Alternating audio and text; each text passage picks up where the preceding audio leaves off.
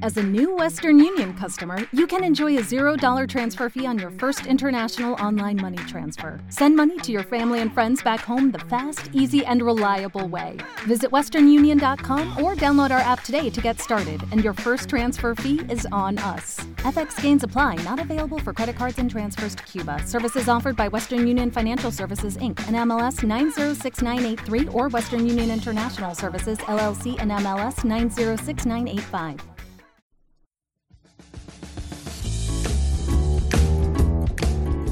Hola, soy Pilar Paul y esto es People Habla, un podcast independiente y multitemático en el que desarrollo informaciones o hechos curiosos que atrapan mi atención. Visita mi web para obtener más datos y las fuentes. Se escribe así: www.p Paul mi apellido, habla.com, peoplehabla.com. También me puedes encontrar en Facebook e Instagram. Agradezco mucho tus comentarios, tus likes y por supuesto la suscripción a este podcast. Mateo Messina Denaro, el rey del plomo. Una breve historia sobre la mafia.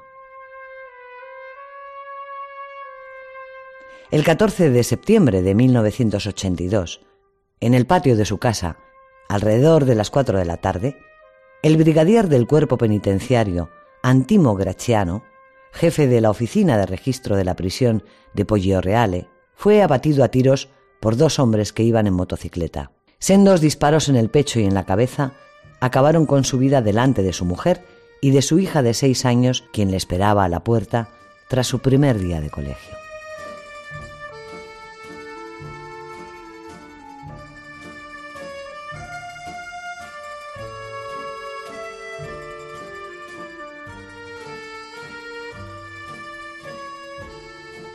Hacia las siete de la mañana llegaba de nuevo a Roma. Venía de Nápoles, de donde salió pitando. No pudo quedarse en un albergue tranquilo, pues el hostelo de la Juventud estaba atestado. Seguía acogiendo a un grupo numeroso de personas que cobijaron tras el gran terremoto del 80, dos años antes. Y aunque esto no hubiese sido muy confortable, sumado al resto, pusieron sus pies en polvorosa. Cuando llegó a Nápoles, iba con la intención de dejarse bañar por el sur, más tranquilo, pensó en su ignorancia. Era el segundo viaje que realizaba a Italia tras el verano en el que reunía algo de dinero de los trabajos de la temporada. Hacía estos viajes en solitario y tanto le gustaban. Ver tantas maravillas que hasta entonces solo podía disfrutar en sus libros de texto y en la gran enciclopedia Suma Artis que había en la Escuela de Artes. En su segunda estancia en el país ya había adquirido alguna experiencia en cómo aprovechar al máximo sus días y sus recursos. Así decidió no repetir visitas y aprovechar para bajar al sur y si podía llegaría hasta Sicilia. Llevaba casi un mes trotando entre ruinas y paisajes urbanos acrisolados de arte y se sentía abrumada por tantos milagros artísticos. Le hacían pensar que jamás llegaría ni a la suela del zapato de ninguno de ellos. Pero mientras, los disfrutaba in situ. Sí, se dijo, hay que ir al sur y descansar de tanto magisterio. Iba con esa alegría y expectación del que ve algo por primera vez, como estrenar zapatitos nuevos. Pero antes, una parada en Nápoles, de allí a la costa malfitana, y si el tiempo lo permitía, llegaría hasta Sicilia, la tierra de la abuela. En Nápoles se desinfló desde que salió de la estación. Ciertamente la ciudad le parecía herida, envejecida con desgano en algunos barrios que se impregnaban de ese olor de viejas gateras y salitre. Recordaba a su amigo veneciano Máximo, ¿pero por qué te vas al sur? Pero piensa, Garibaldi era un hombre genial, pero ha tenido un fallo enorme. Ha unido Italia. El sur, y más en aquellos años, poco tenía que ver con el norte trepidante y moderno de Milán, o el de la cautivadora Venecia, o la insoportable grandiosidad de la Roma imperial. ¿Y qué decir de las dulces ondulaciones de la Toscana? No. Nápoles parecía una ciudad poco acogedora para una chica sola de 20 años en pantalón corto y mochila. Salió de la estación a primera hora. Solía usar ese trayecto nocturno para ahorrarse las liras de dormir.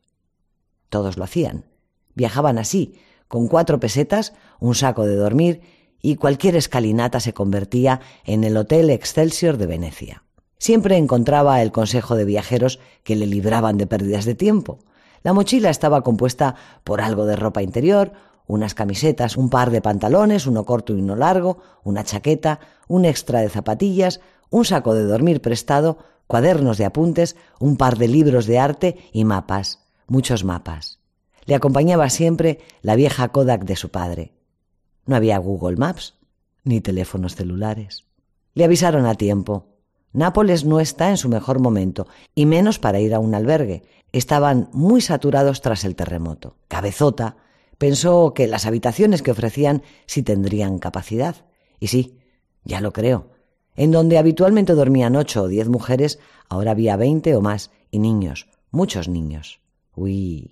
Al llegar notó la sequedad de la garganta acompañada de un crujir de estómago. Tenía un hambre mortal.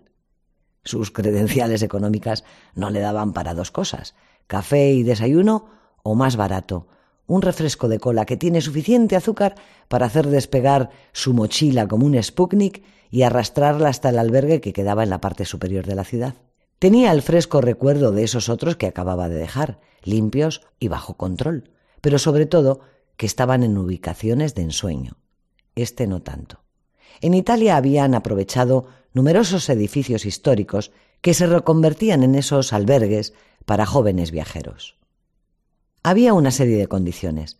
No podían permanecer más de una semana, no se podía llegar después de las once de la noche y algunos otros detalles de comportamiento cívico que se suponía se debían mantener. Habitaciones separadas, claro, aunque ya iba surgiendo alguno que tenía habitaciones para parejas. La gran plaza de la estación, a pesar de haberse renovado en los años sesenta, tenía un aspecto algo destartalado. Apresuró sus pasos camino del puerto. El mar le llamaba. Paseó un rato por una de las calles más famosas, Espacanapoli, que junto con Vía del Tribunale son el corazón de la vieja Nápoles y grandes atractivos turísticos. La ciudad y su decadencia empezaban a gustarle. Le recordaban el lavapiés de su familia en el centro de Madrid, con calles estrechas, casas de colores descascarilladas, balcones con ropa colgada y mujeres sentadas a las puertas. Estaban salpicadas de tiendas de souvenirs de poco gusto, con bagatelas plásticas y belenes, muchos belenes típicos de la ciudad. Algunos pequeños supermercados donde prepararse un panino y seguir el camino. Los bares iban levantando persianas al lado de los que nunca cerraban.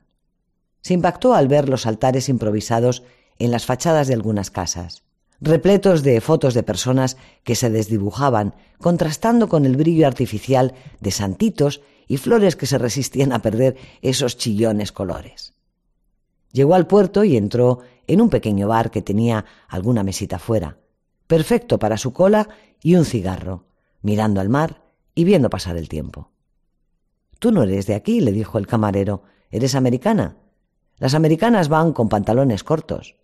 Salió un joven de algún escondite y se sentó cerca. La conversación no se hizo esperar, ambos eran parlanchines. Pronto se ofreció como su guía y su protector en la ciudad. Sí, Giancarlo era dulce y generoso, pero tanto como protegerla, vaya, como si lo necesitara, pensó ella muy autosuficientemente. No hubo forma de convencerle de lo contrario y eludir ese buen gesto. Total, se dijo, a quien le marca un dulce. El joven era atractivo, y aunque hablaba bajito y con un dialecto propio, se entendieron lo suficientemente bien y rápidamente se acoplaron al paso. Le invitó a comer algo y deambularon por la vieja Nápoles, donde él le descubría divertidas historias de la historia. Giancarlo había terminado recientemente su carrera de periodismo y empezaba a hacer prácticas en un diario. A pesar de sentirse un poco aprisionada por esa persistencia en la compañía, no parecía un mal plan quedar para el día siguiente. El cansancio iba haciendo su mella y se despidieron pronto en la puerta del albergue con la condición de quedar al día siguiente para desayunar. Pero no volvieron a verse. En la madrugada se despertó por alguna razón que alteró su sueño. Pronto descubrió por qué. Parte de su ropa había desaparecido. no daba crédito. Y por supuesto, nadie lo vio, nadie escuchó nada. Bueno, quizá esa fue la señal para salir de allí. Y con la misma nocturnidad de sus ladrones, empacó lo que quedaba y salió con la convicción de volverse a Roma. No, no se quedaría, la ciudad no daba para tanto en ese ambiente. Volvería en el tren de la noche, así que le quedaba el día entero para perderse por la ciudad dando plantón a su amigo napolitano. Disfrutó el paseo, compró lo imprescindible de ropa en algún mercadillo y descubrió ese precioso cielo que se recortaba con las fachadas sucias de algunas calles y que a pesar de aquello empezaban a cobrar un encanto propio. Comió una pizza napolitana que le sació y de la que siempre recordaría su sabor delicioso. Cuando se acercaba a la estación, sintió las sirenas de la policía. Parecía que los caminos entre ella y la guardia se iban aproximando mutuamente. No sabía qué pasaba, pero pudo escuchar gritos a lo lejos y más coches de carabinieri acercándose a la estación. ¿Qué habrá pasado? preguntó a otros curiosos. Cosas de la camorra, le dijo un hombre, que también trataba de entender. ¿La camorra? Mm. Han matado a un policía. Inmediatamente asoció el hecho con los que se vivían en España con ETA. Vaya, parece que sí. Es tiempo de irse. Veía correr el paisaje por la ventanilla del tren mientras recordaba la travesura de haber dejado plantado al muchacho. Seguro que él lo entendería cuando le escribiera. Al llegar a Roma le envió la primera postal. Una claridad absoluta había iluminado su cerebro por la mañana al ver la mochila desocupada y el horario de salida de los trenes sobre ella. No, no se iría más al sur. Definitivamente no se sentía tan segura. Roma le esperaba porque algo apenas perceptible en esa corta estancia se hizo presente con nitidez. Se dio cuenta de que en el ambiente de la ciudad se masticaba algo que ella no reconocía, pero que sabía que no le gustaba nada. Su olfato dijo vete, y lo hizo. Aquellos eran los años de la Segunda Guerra de la Mafia, en la que se regaba de muertos Italia. Durante esa década murieron cientos de personas.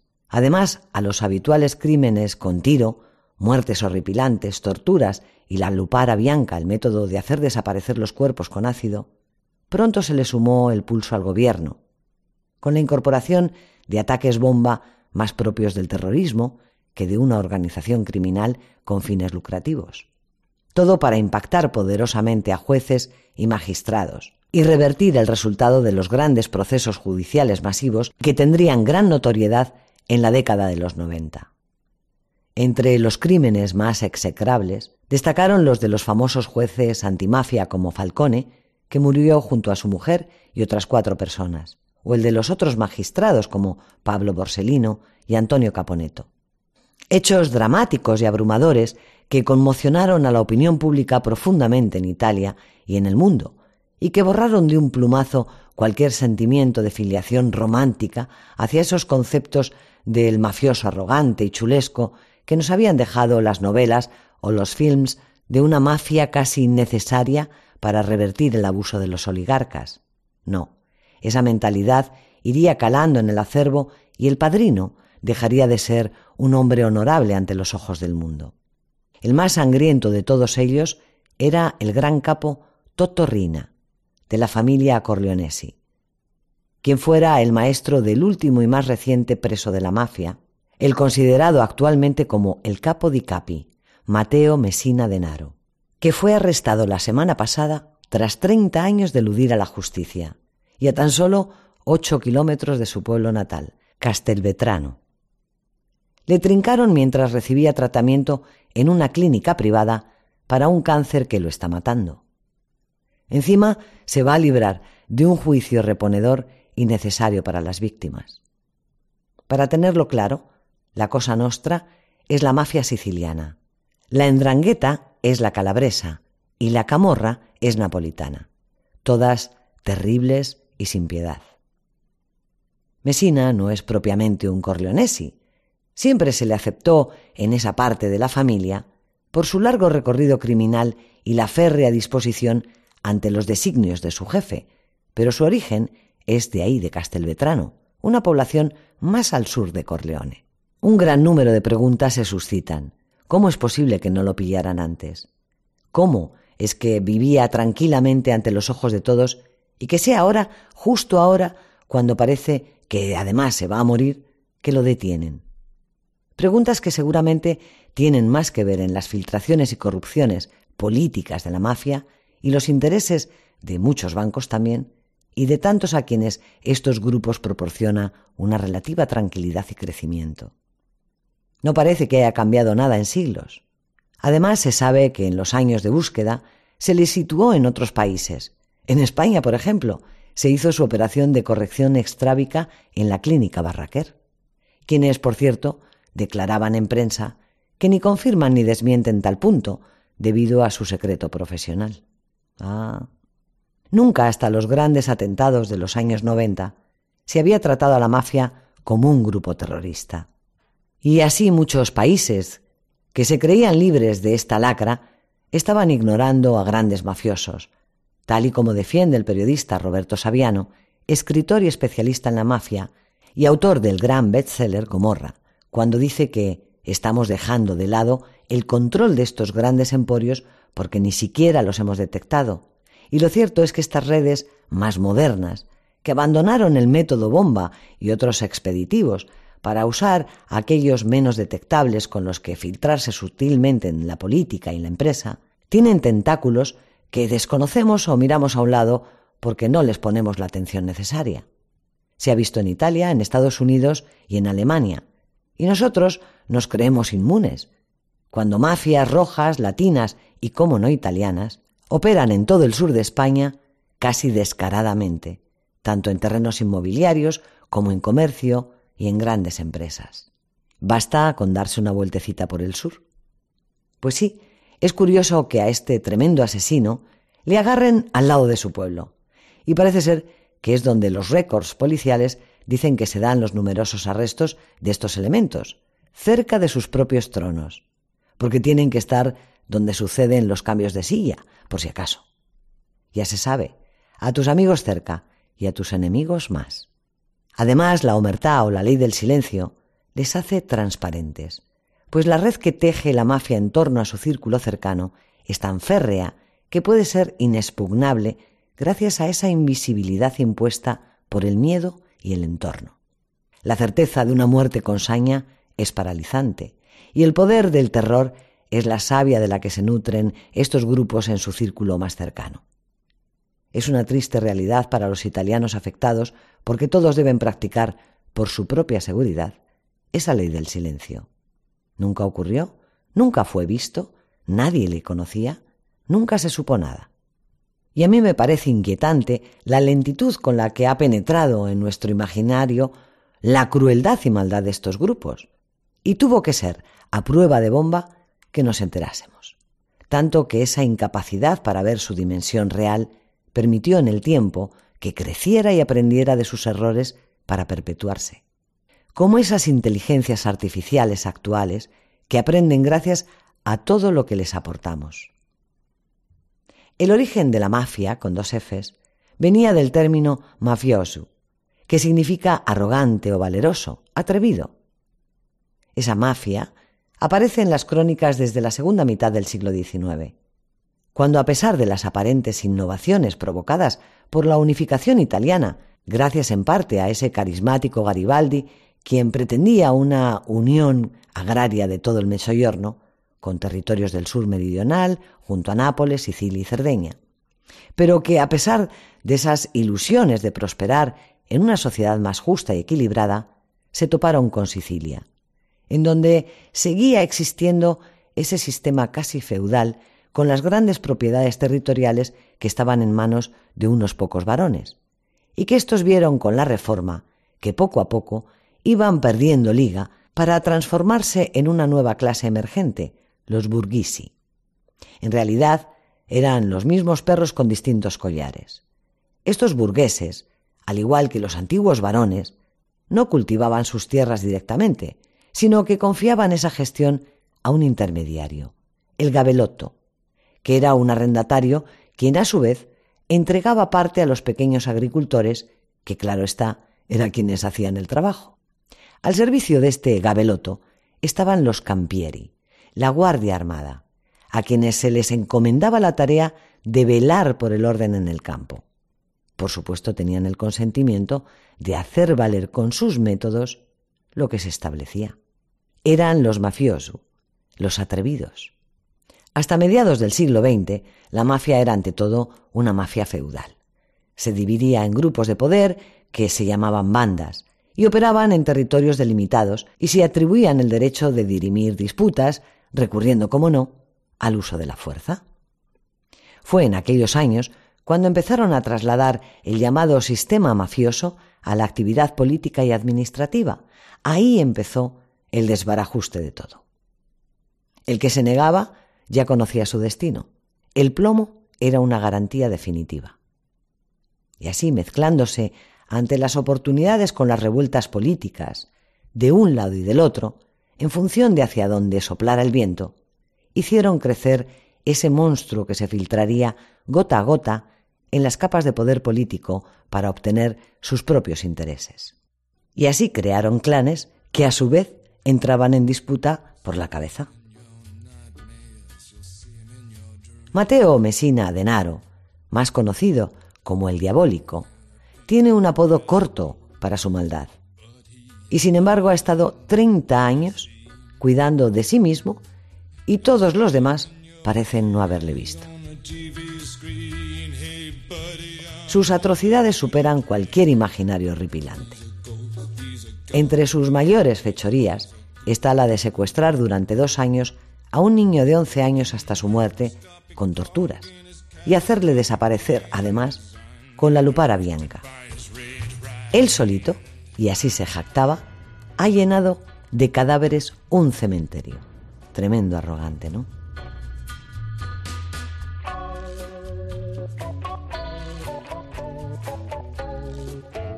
En los siguientes años, los amigos siguieron una cierta relación epistolar en las que se ponían al tanto de sus actividades. Giancarlo estaba en pleno auge de su carrera y trabajaba como periodista para Il Matino. Nunca volvieron a verse. Un día dejaron de llegar las cartas.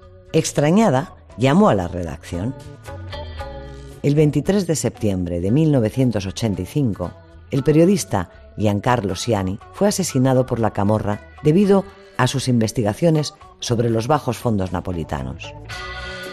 Su asesinato fue encargado por Toto Rina, del que aprendiera Mateo Messina Denaro.